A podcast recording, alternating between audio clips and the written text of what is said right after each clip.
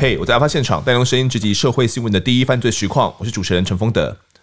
大家有没有看过一部动漫叫做《进级的巨人》？这是丰德我相当喜欢的一部动漫了。不只是因为它的战斗场面相当炫炮，我觉得最让人感到震撼的呢是它的世界观设定。主角 A 人呢跟家人都存活在三十几米的高墙里面哦。应该说，他所知道的所有人类都活在高墙里面。那这个高墙呢，保护着他们，因为墙外呢有着巨人，可以轻易的把人类呢给生吞活剥。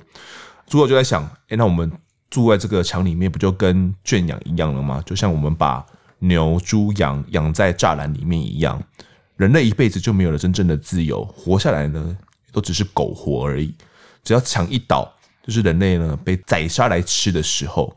身为了畜生的人类毫无反抗的能力，但没有想到呢，在真实的世界里面也会有这样的状况发生。为什么会有人把人给圈养，然后宰杀的状况呢？先介绍一下今天的来宾，是南投县警局中心分局的分局长黄念生，念生哥。丰德好，大家好，我是南投县政府警察局中心分局的分局长黄念生。是念生哥有看过这个《进击的巨人》吗？坦白讲是没有，不过我觉得你你今天的主题，你用这个 opening 真的非常的非常贴切。好，没关系，这个有空的话呢，推荐大家可以去看一下《进击巨人》，最近准备要完结了，应该是漫画准备完结，然后动画进入这个最终最终季的这样子，大家可以去看一下《进击的巨人》，非常推荐大家。好，那我们直接切入案件好了。好，二零零八年呢，的一月，那个时候，练生哥应该在刑事局的正义队当队长嘛？呃，不是队长，我那时候是侦查证。侦查证哦。哎，对，那是什么叫侦查证？呃，侦查员跟就是阶级啊，一个阶级哦，比侦查员高一阶，高一阶。哦，了解。侦查证，好，然后那那时候就有接到了一件，二零零八年的时候有一个奇怪的报案，是不是？那时候状况是怎么样的？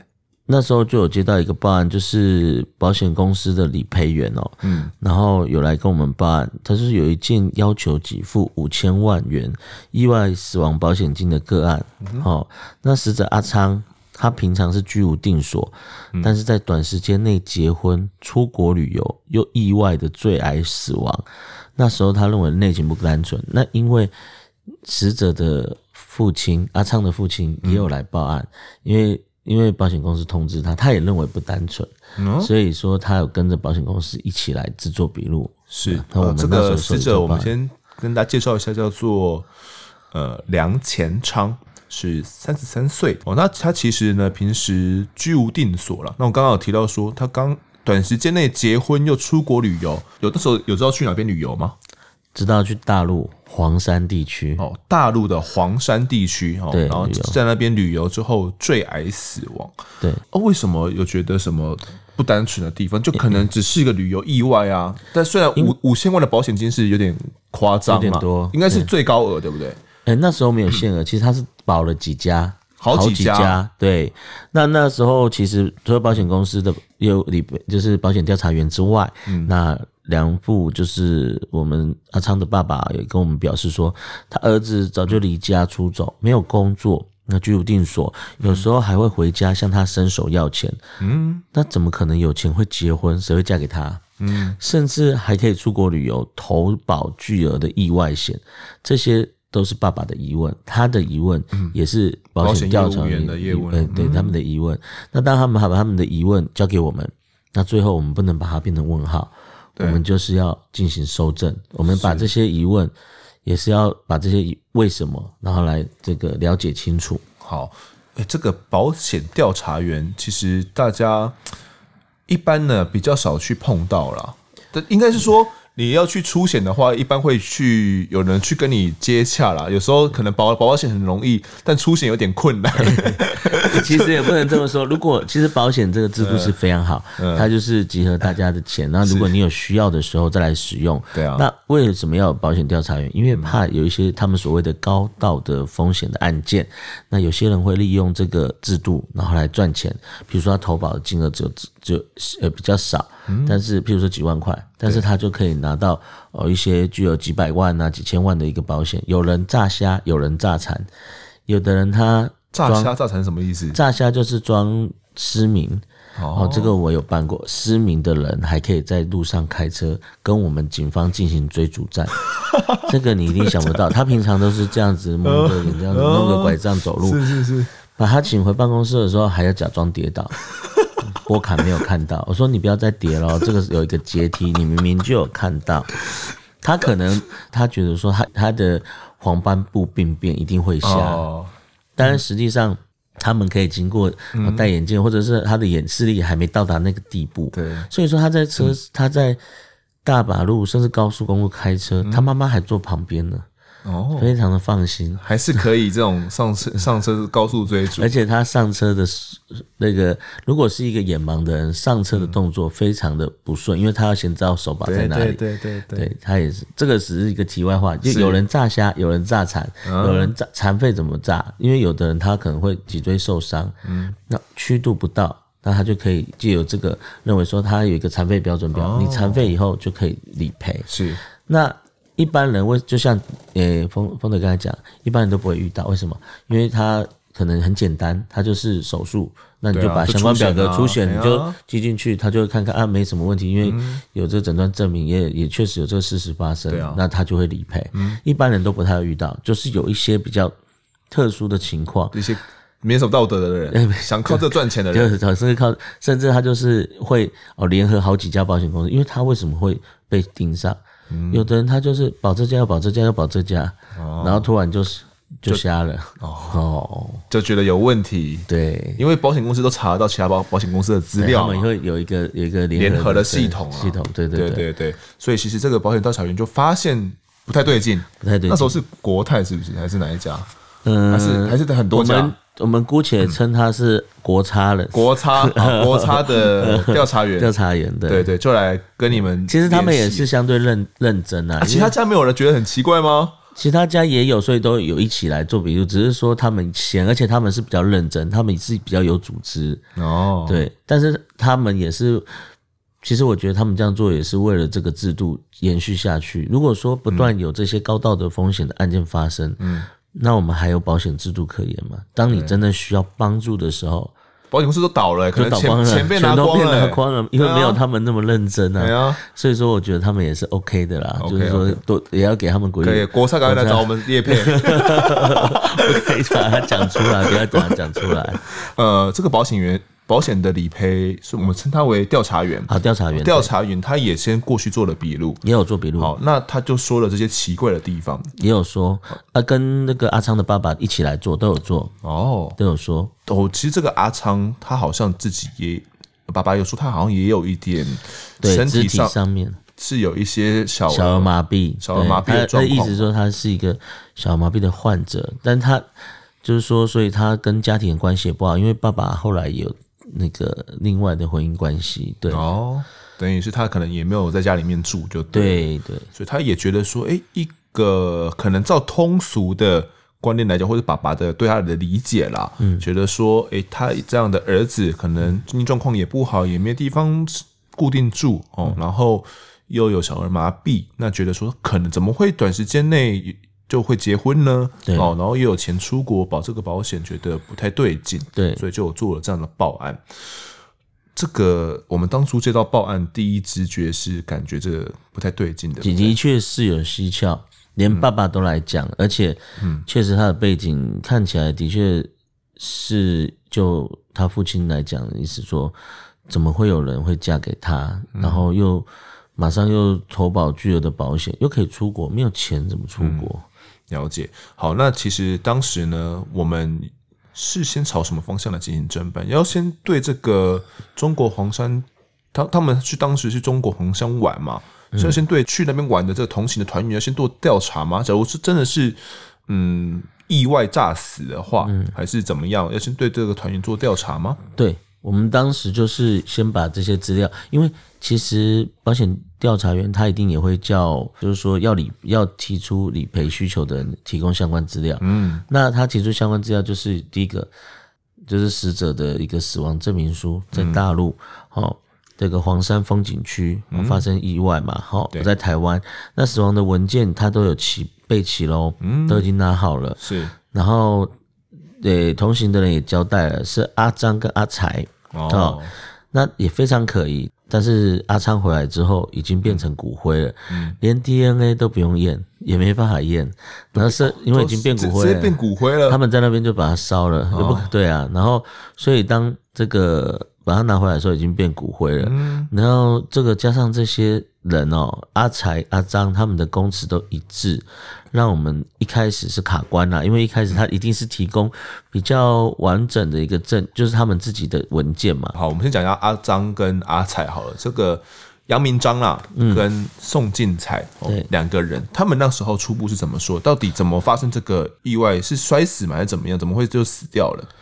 他们刚开始就是说他们去旅游，嗯，就一样就讲同一套，就是去旅游。然后这个阿昌就是要拍照，哦，然后所以说他就坐在栏杆上，就谁知道拍照拍下去，他就往后一仰就掉下去了。嗯，所以他按下去的时候会有前中后三张，就是诶、欸、摔下去之前，摔下去之后那个 那个之后哦的照片，但是中间怎么摔下去刚好没有。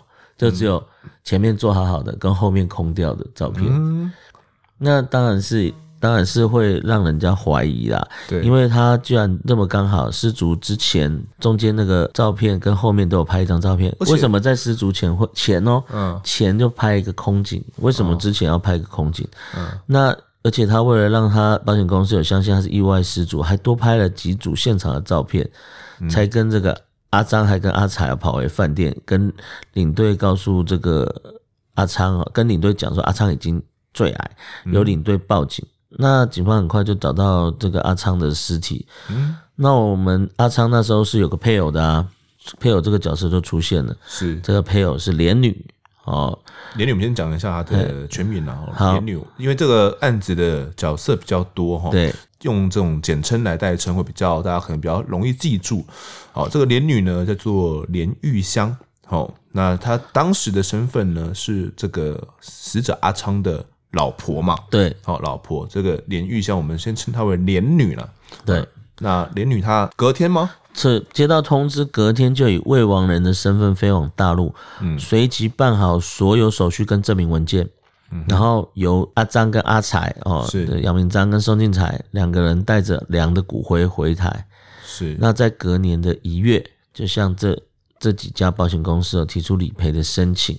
呃，这个阿张、阿才啊，还有这个死者阿昌哦，三个人一起去了。黄山玩哦，大陆的黄山，黄山其实是个旅游景点呐。他们发生呃意外的地方呢，叫做始信峰哦。我们先介绍一下这个地方，它是在安徽省南部的黄山市内。哦，黄山呢，全境总共有七十二个峰啦。主峰呢，莲花峰，海拔一八六四米哦，跟什么光明顶啊、天都峰并称黄山三大主峰，也是三十六大峰之一。那始信峰是什么呢？就是在北海以东哦，在海拔有一千六百八十三米，是黄山的三十六小峰之一。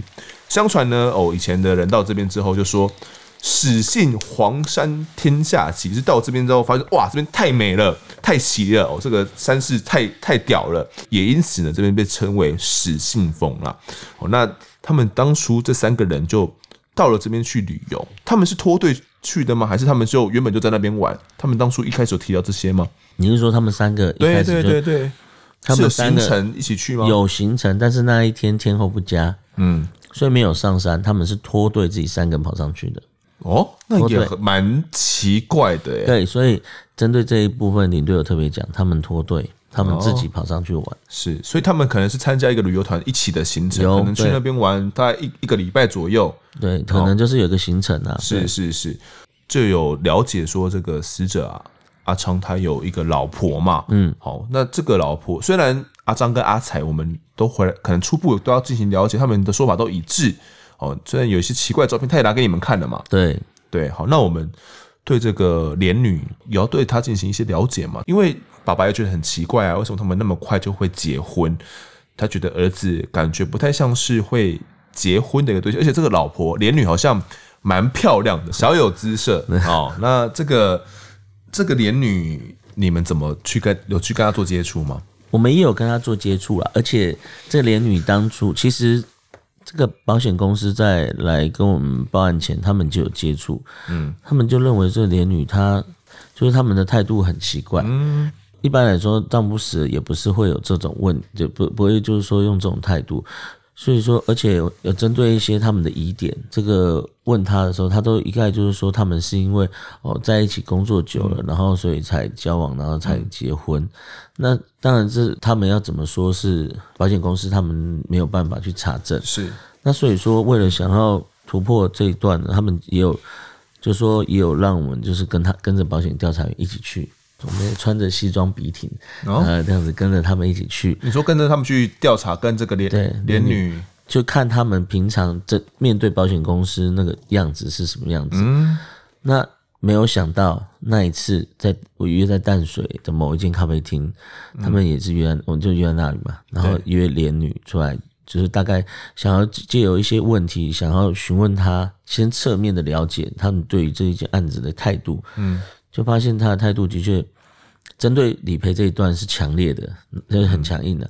然后其他的一些问题，他有的是就避而不答，那有的就是答的让人家觉得说这些都是设计好的答案。嗯，哦，那在这种追问，本来是想要追问很多问题，他有的都不回答。那在这个过程之后，诶，没有想到，因为我们要约他们做保险调查，我们也有布置嘛。对，他没有想到说我们在里面调查那。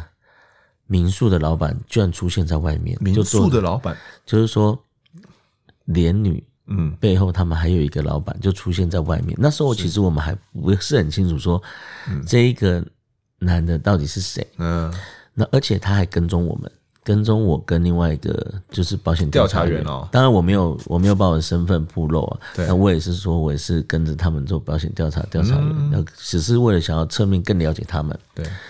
然后在这段过程中，哇，他们居然跟踪跟踪我们，跟踪你们。那原本我们是同事载过去的嘛，就是我们同事载我们两个过去。嗯，那我就说，我就说，我们不要再坐车，我们就去坐捷运，甩掉他们。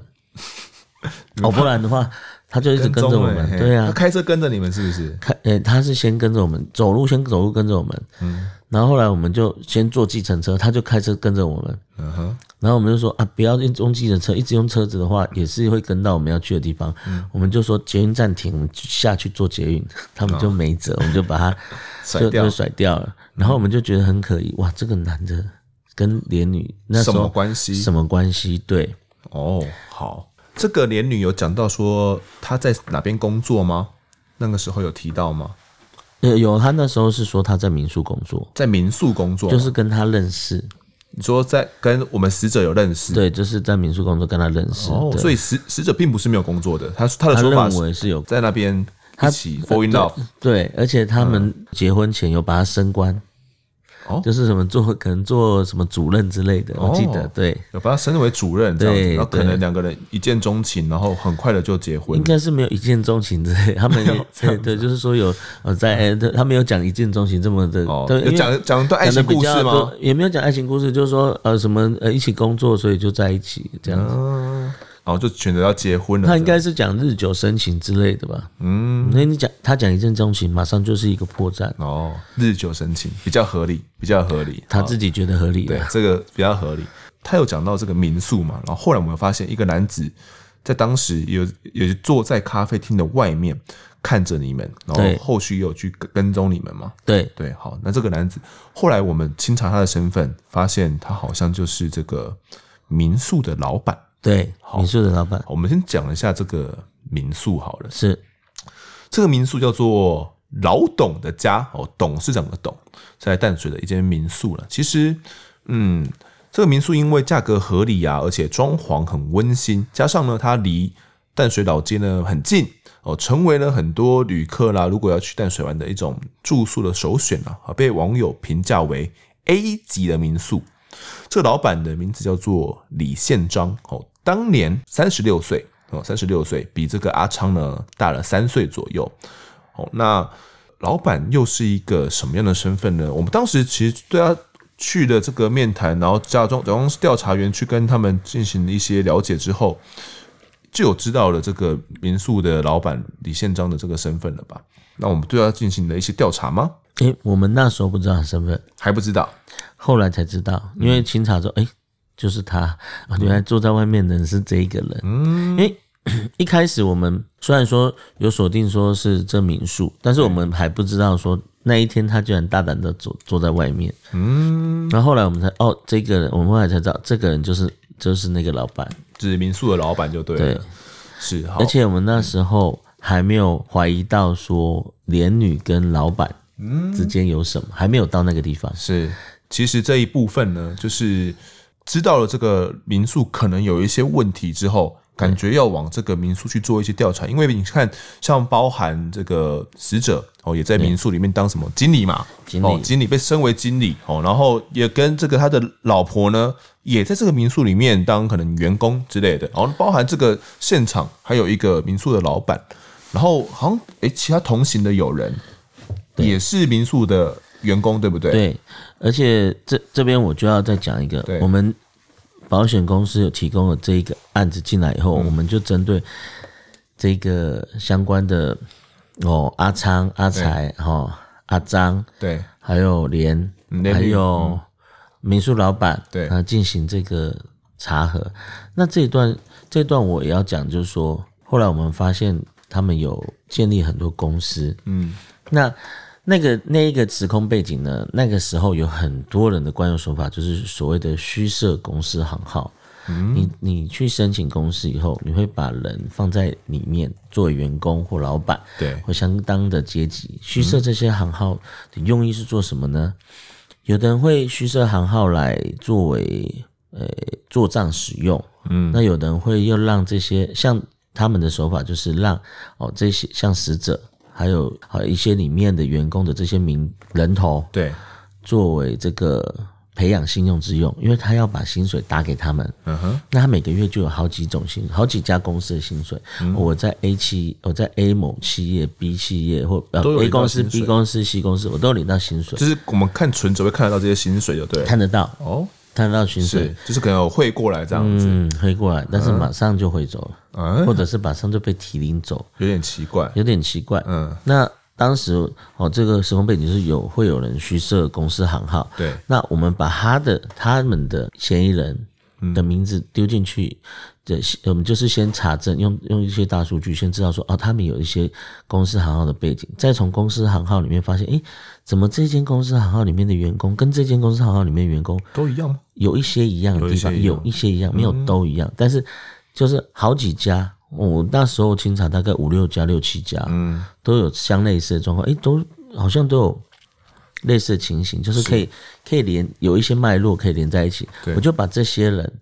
的一些财产状况去查，嗯，发现什么？哇，这个我要，这个我刚刚除了去那个称赞我们的这个呃保险公司的这个保险调查员之外，我还要再称赞我们银行的风险管理人员。他们什么什么人员？这没有听过。风险管理就是说，哦，信用卡。你的信用卡被盗刷了，或者是有伪卡集团对。来做这个信用卡的那个伪造，然后或者是盗刷的话，他们就会出现，因为他们伪冒，嗯，因为可能会有风险嘛，对，那他们就要出来调查，他们也是调查的一，他们也是调查的一哦。那我把这些人的名字去清查他们所持的一些卡片，哇，这些人的有些人的信用状况已经已经不行了，在银行端有的都已经倒了好几家。有的这些名册里面，嗯，那有的就是变成，就是说已经是贷款的，已经有贷款的房子，然后甚至他们的信用卡有的是倒掉的，有的是就是有发现他们是在培养信用，嗯，然后培养信用完了以后呢，针对他的信用信用状况好，是不是就可以去银行贷款？就比如说我可能固定卡费都缴得出来，然后我有固定的这种存款的收入，先信用卡嘛，再来房贷，对对对，然后再来拉掉。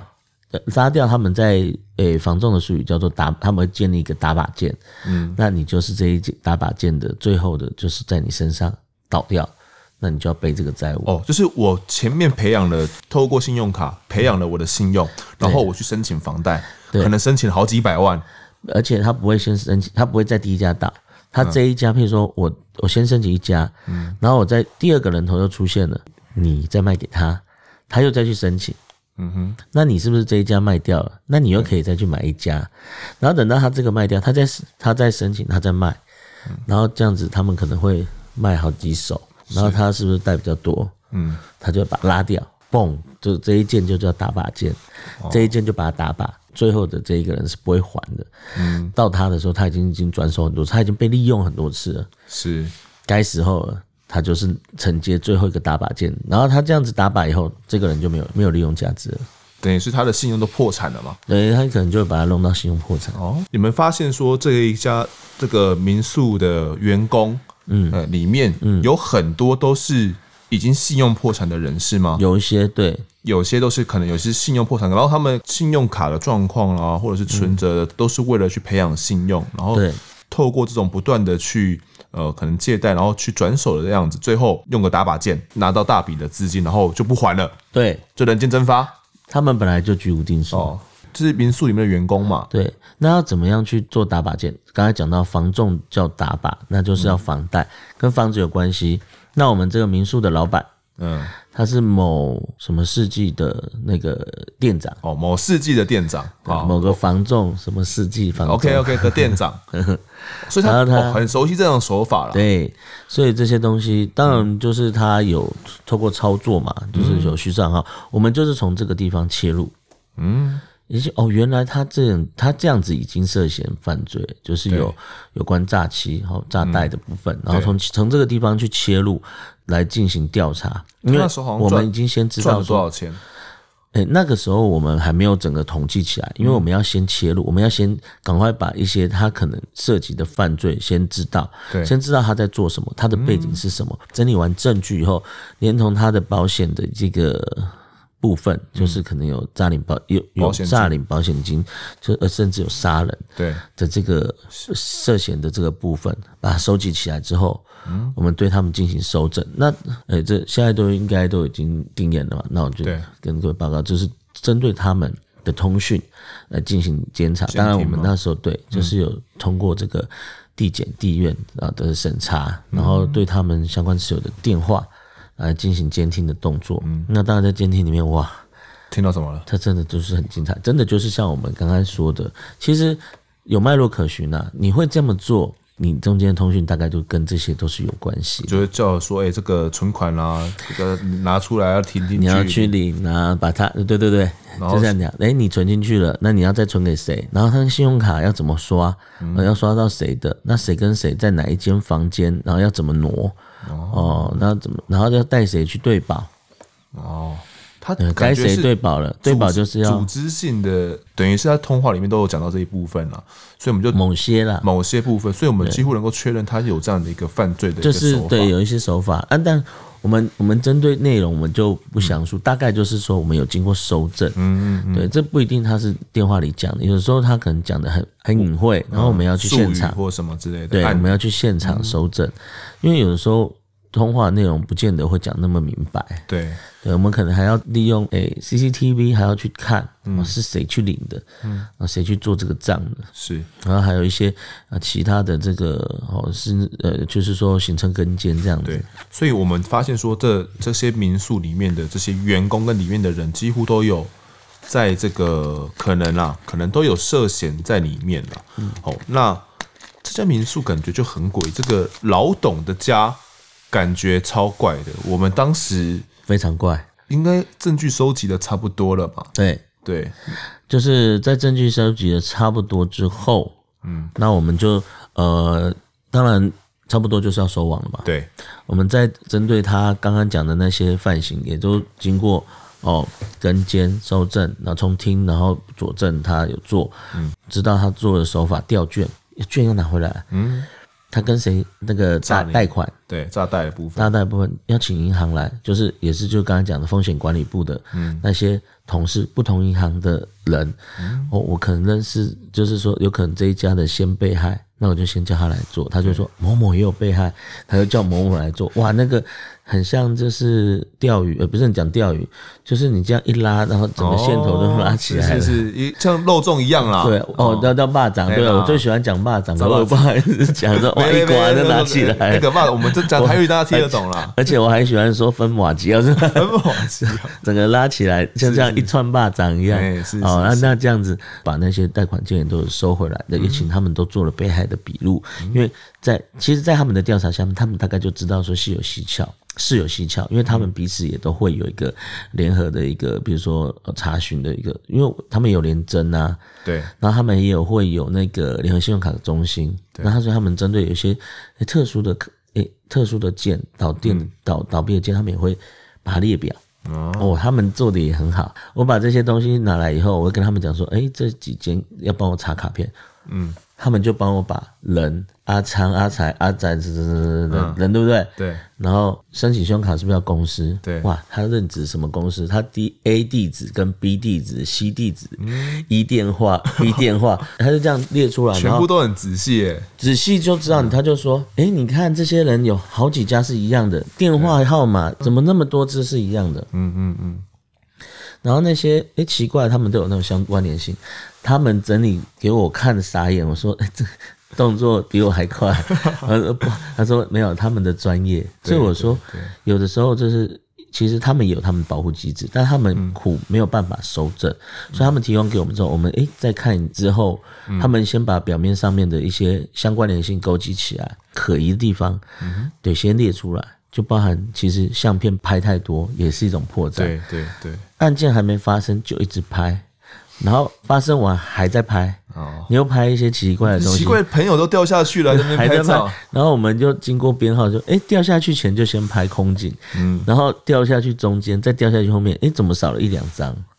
被删掉了。嗯，哦，好，那我们准备要去这个老董的家民宿去看看了吗？对，其实其实当时。就准备要来进行收网，先针对诈尔代的这一部分啦，可能先做收网。那这个民宿的员工感觉也都不单纯，没错。我们进去里面一看，发现了什么？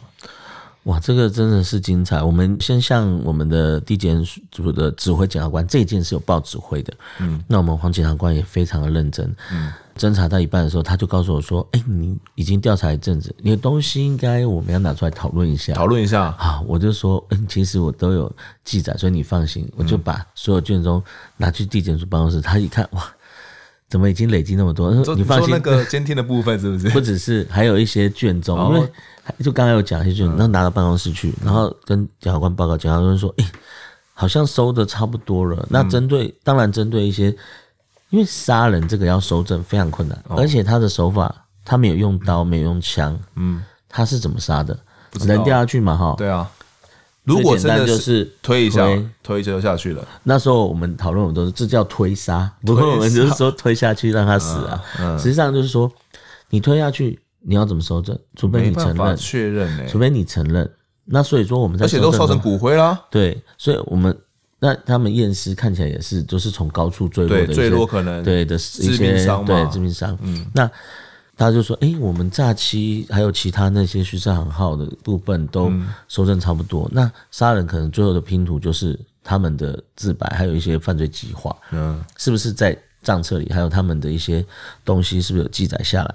是，所以最后，检察官认为说，我们要想一个策略。然后来执行，就说好，我们针对几间地方要搜索，几个点搜索，有一个点就是老董的家民宿，因为我们认为一定是有相关的东西在里面。然后进去一下，精彩了，进去一看，我们搜索是全部搜索，不是只有办公室，还好我们有全部搜索。嗯，怎么了？因为我们在这个中搜证的中间就发现，好像有人是是在里面住在里面，我们是觉得是。被控制在里面，但是不知道怎么被控制。嗯、结果那一天，哇，在顶楼的七零九号房，嗯，这个房号听起来就很恐怖，救出五名街友。嗯，我们后来才知道，他们真的是就是用利用街友，就是所谓游民。我们那时候队长都说，我们做了功德，我们救了他们。嗯，为什么七零九号房我们去搜索，就七零九号房是从外面锁住的？他是怎么锁？他是用一个那个锁头把它门栓，不是用锁对门栓的锁头把它锁住，哦，叫他打开不开。你说叫老板还是谁？对，那时候在现场的应该是不是老板，是应该是其中一个一个员工，员工叫他开不开。嗯，然后我们就说你不开，我们要撬开，他才打开。嗯，里面那个画面，哎、欸，这当时新闻照片有出来。嗯，不，我们 IG 里面也会有。对对对，那照片真是惊人，你就看到。我坦白讲，因为有把他救回办公室，对，你就会看到五个人真的非常臭，看闻是臭，看到他们衣着也非常的破烂。女生是几乎就是裸体，是不是？诶、欸，应该是说他们有穿衣服，可能就是有的还衣不蔽体的感觉了。对，而且他而且询问才知道，其实也不用询问，事实摆在眼前，他们五个就是被关在里面。对。然后是被拘禁圈养在该处，就像你刚才开头讲的，我觉得非常的贴切，就是居然有人被圈养在民宿的一个房间里面，而且平常给他们的食物都是人家吃剩的，像馊水一样一包一包，还冰在冷库，然后或者冰在冰箱，然后就拿来给他们吃。你说可能其他房客，比如说我吃一个便当没有吃完，然后倒到馊水桶里面。然后他们把那馊水，他们不承认啊，但是那个一包一包的，就是像就是馊水嘛，嗯、对啊，而且房内的臭味冲天，不是常人可以忍受的，啊，而且拘禁就是在这里面被控制最久的，已经长达两年了，就被关在里面两年，而且还有一些没有在现场的一些游民的一个证件，皆有的一个证件，嗯，对啊，保守估计至少至少我们那时候看至少就有十个人了，啊，嗯、而且还有。其实我们那时候有查出来说，其中也有游民在在拘禁期间有受，就是有生病，已经病得不轻。然后他们既然狠心到，他们不可能把他亲自送去医院，对，没有丢在医院门口，是把他丢在公园，然后再让救护车把他送去医院。我印象中是过了不到半个月就死在医院，是有记录，不然怎么会查到这件事情？呃，这些事情是。从后续，第一个是我知道有一个人在那边，嗯、但是他消失了，嗯、所以我有去查一些其他的记录，就是譬如说、呃、医院的，对，那医院的记录说哦他是从哪里被救回来的，然后大概是到院后可能急救，对，那但是我知道这个人原本是在那里，嗯，我知道这个人原本就是在那里，可能里面有他的相关证件嘛，对对是，哇，这个民宿。太恐怖了吧！这些街友他们是怎么会跑到那边去？他们自己有说吗？哦，他们原本都是台北、新北、桃园车站或在公园流浪的一些街友。那有人会主动去找上他们，说会可以给他们发传单的工作，三餐可以温饱。没想到最后是带到这里关起来，等于是给他们一个饵啊！他们也想要有一些固定的工作嘛，然后有收入可以去。吃饭这样子，街友们他们想要寻寻求温饱嘛？对。那没有想到，就是被带到了淡水的这个老董的家里面，这个所网友评价的 A 级民宿，去关在七零九号房。那警方还有发现说，有一位被囚禁的游民，当时投保了这种三百七十万元的寿险。他好像说，原本有要问要他要不要去大陆玩，对，要不是。应该是说有没有要带他去大陆结婚？大陆大陆结婚，说要给他娶老婆，哦、但是因为这个这个基友可能就是他也不要，他可能知道说他也没有没有想到说要结婚呐、啊，嗯，所以他也会害怕，所以他有拒绝才活到现在。他也是后来跟我们这样讲，是，而且我们还查到说有些嗯。游民都不知去向，嗯、那有有两其中有两个游民先后是在。就是前一年的这个八月跟十二月就死亡，然后嗯，有一个投保一百三十五万啊，那另外一个是背负这个刚才讲的贷款的债务啊。哦，了解。那该不会阿昌梁前昌，他虽然被升为主任，但他也应该有可能也是游民哦？会不会也是这样子被带过去的？阿昌就就他们讲说他也是游民，他其中他也是被关在里面，只是。要他结婚前几天又把他放出来，然后让他就升成主任这样子，要他出国这样子，就是有说有说服他。嗯，我们刚刚前前面提到说这个阿张跟阿彩，嗯，他们也是民宿员工，他们也是游民吗？不不不不，阿张是老板的亲戚，嗯、阿彩原本是游民。原本是计程车司机，然后变成游民，然后就是因为他比较听话，所以他就把他变成自己的员工，是真的员工，平常管理他们，哦，协助管理他等就对了。对，他可能就比较听话，他可能呃比较会做事情，就把他升等。感觉是那种有点像把几个比较听话奴用奴隶来管奴隶的那种感觉，没有错。这个恐怖的民宿呢，感觉就牵扯到了阿昌的。整个死亡，他在大陆黄山究竟是怎么死的？很难想象说他们就这样被关在民宿里面一样，像畜生一样，又或者可以说称作是母牛啦。因为他们你要想说，他们就是用这种炸弹的方式哦，他们就趁你还有奶水的时候，你还有信用，你还能去培养信用的时候，想办法从你身上去这种挤出奶水，等到你老了，已经没有奶了，嗯，就把你宰杀掉，然后想办法去市场换取现金。阿昌就是这样被杀掉的吗？虽然嫌疑人口供一致，但感觉呢，一切都是串好供的。整个案件又怎么做突破呢？这集的案发现场，我们先谈到这边。下一集呢，再持续为听众揭秘。也感谢雷师哥的分享，谢谢，感谢大家收听。如果喜欢我们节目的话呢，欢迎到 Instagram 搜寻我在案发现场，就可以追踪我们，掌握更多案件消息。也可以跟风的我聊聊，给我们建议。各收听平台上按下订阅跟五星评分，是对我们最好的支持。如果是 Apple Podcast 上面留言，我们都会尽量在节目中给出回复。也跪求听众们推荐给身旁的好友，一起来听听看我们聊案子。案发现场，我们下次再见。